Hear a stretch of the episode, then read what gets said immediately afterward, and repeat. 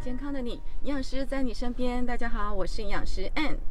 我是健人营养师 Raymond。钙质补充就是应该很多人吃钙片，如果吃钙片最好的使用时机就是在饭后，因为饭后胃酸会出来，它就可以帮助钙质的吸收。是，嗯，那如果更积极一点的话，其实就是有我们会在说随餐服用嘛，对对对，因为有时候我们可能吃的很饱的时候，里面已经太多东西了，多多少少可能也会影响它的吸收。对，但是总但呃会比空腹吃好啦，必须对说。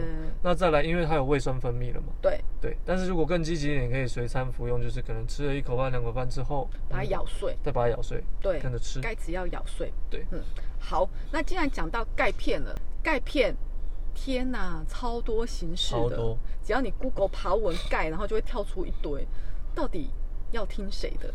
因为进去都自己都说自己的好。嗯，这个时候很重要的就是自己要知道，就是要听，呃，应该说我们就是听客观的这些数据来知道说，到底钙片有哪几种类型，嗯自己要有概念。对，那这个很简单啊，你直接去看营养标识就知道它后面的钙到底是哪一种了。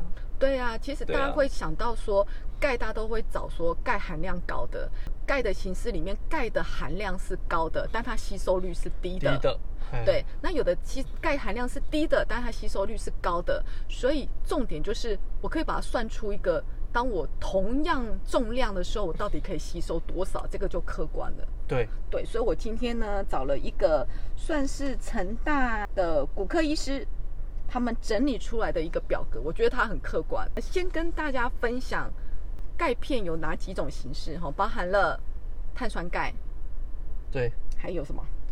还有我们常见的乳酸钙，牛奶来的嘛哎来。自牛奶的。对，嗯那再来一定大家也会听到，就是哎吸收率蛮高的一种，就是叫做柠檬酸钙。对，对跟柠檬酸结合的。对，那现在比较新的一些，还有像是从一些天然的藻类萃取的，叫做海藻钙。对，对，那再来还有更进一步的，当然这是化学合成，但是它吸收率非常好的，叫做氨基酸螯合钙。对，氨基酸哈，它就是跟蛋白质结合在一起，它就是一个氨基酸螯合钙哈，大概这几种形式。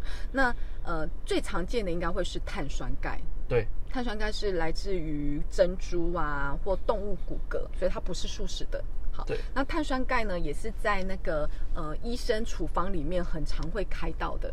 没错。因为有的就是真的有特别需要补钙的人，像举例洗肾的患者，嗯，嘿，他的钙质，他的血钙是比较容易在洗的过程当中，他就会死，因为这些也会被他洗掉嘛。对，所以他们为了要血钙平衡，医生在处方间里面都会直接加开钙片。那最嗯常用的就是碳酸钙。嗯，好，那碳酸钙呢？钙含量是应该刚刚讲所有形式里面含量最多的，它钙的含量就百分之四十，嗯但它吸收率只有百分之二十五。嗯，嗯，它只有百分之二十五。好，然后如果您换算成同等的钙含量的吸收量的话呢，大概十点八 percent 啊。OK，哦，这样可能大家就比较有概念一点了。对对对，大概就是平均大概十左右。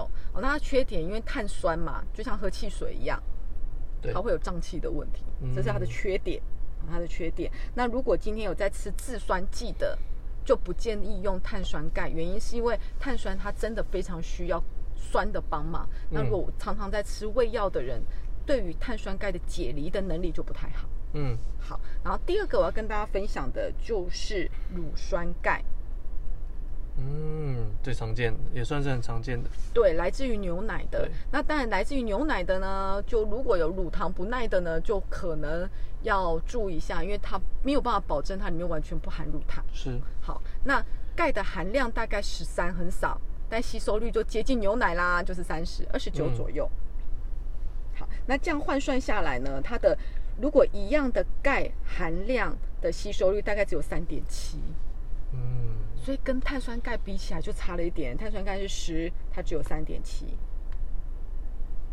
好，接下来跟大家分享就是所谓的柠檬酸钙，就是柠柠檬酸钙。柠檬酸钙的钙含量大概二十一，但它吸收率很高哦，三十五，嗯，平均下来的话是七点三五，嗯哼，居中。对，居中。好，我们最后讲一个，大家目前在呃市面上应该很常看到一个海藻盖，只要现在 Google 看海藻盖的人应该很多，嗯，就是比较知名的几大网络保健品的店家。商家他们大家都会采用海藻钙，海藻钙因为它是来自于天然的藻类来源，它的钙含量也不少哦，有三十二帕。刚刚的碳酸钙最高的是四十帕，它是三十二帕，它的吸收率竟然高达四十。哦，超高，超高。对，那它的呃平均下来呢，它的钙的吸收就是一样同等重量的钙片，它的钙的吸收含量大概有十二 percent 呢。所以是已经胜出碳酸钙了，嗯嗯嗯，虽然很不错，而且它是全素食的，所以这才是大家为什么现在在市面上很多的店家都可以看到它的足迹的原因。嗯嗯，好，然后最后氨基酸螯合钙，我相信大家应该会比较多的问号。对，因为它是合成的，为什么它的钙吸收率这么高？它就会变成跟我们一般的概念会觉得说。不是天然的吸收才会比较好吗？是不是吃东吃保健品不是要吃天然的吗？好，钙大家应该有听过叫做肠道里面会竞争吸收这件事情。对，就是一样是二价离子的，举例钙、铁、镁、锌，这些都是二价离子。当它们全部寄到小肠的时候呢，它进去的门只有一个。嗯。好那当所有这些矿物质都要进那个门的时候，就会塞住。哦，它会塞车，所以就会有所谓的竞争吸收这件事情。嗯，大家应该有听过嘛？对不对？以前最早讲就是很早很早以前，就是很喜欢有出一一组叫做高钙高铁奶粉。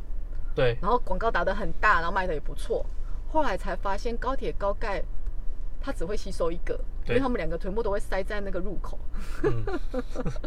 好，后来高铁高钙，我相信大家现在全部都不会再听到过了，因为它的效率没有那么好。好，那为了让这样子的竞争吸收不会发生，因此氨基酸的螯合钙就是把蛋白质跟钙结合在一起，它就不走矿物质吸收的门，它就会去走蛋白质吸收的门。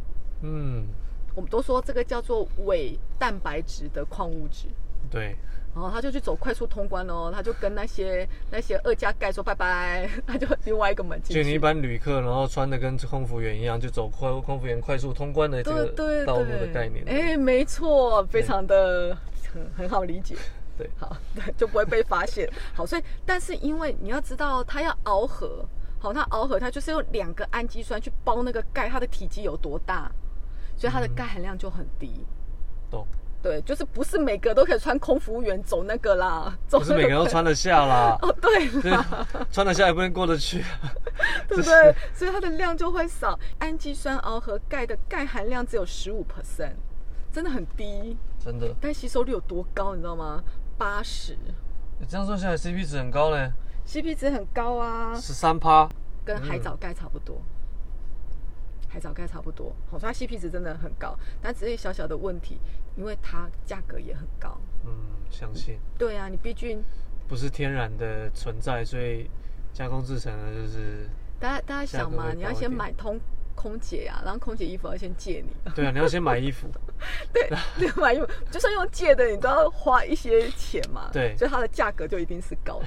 这不是每个人都可以走到那一个通关路口，好不好？好，所以它价格比较高。那这样大家就可以去选择啦，对吗？只要如果今天你吸收高到低，也许海藻钙就是第一，呃，氨基酸螯合钙这两个应该在在同地位啦。嗯，就是看你有钱跟没有钱这样，你要走哪里。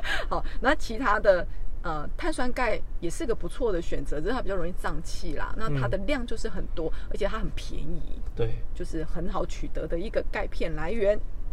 好，所以今天在讲钙这么多，就是钙片的来源。其实重点是想要唤起大家，当我们今天很努力在执行一六八也好，我很努力执行断食疗法、低碳饮食，这些食物的重点不是只有吃饱跟给予能量，其实最重要是这些食物背后它有很多重要的营养素是要维持我们身体的正常机能，嗯，建构身体的需求。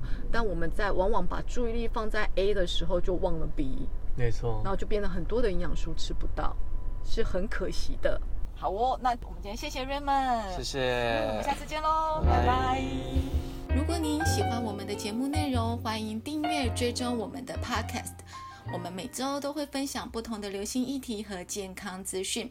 当然，若您对今天的主题有任何的建议，也欢迎在底下留言告诉我们。我们下次见喽。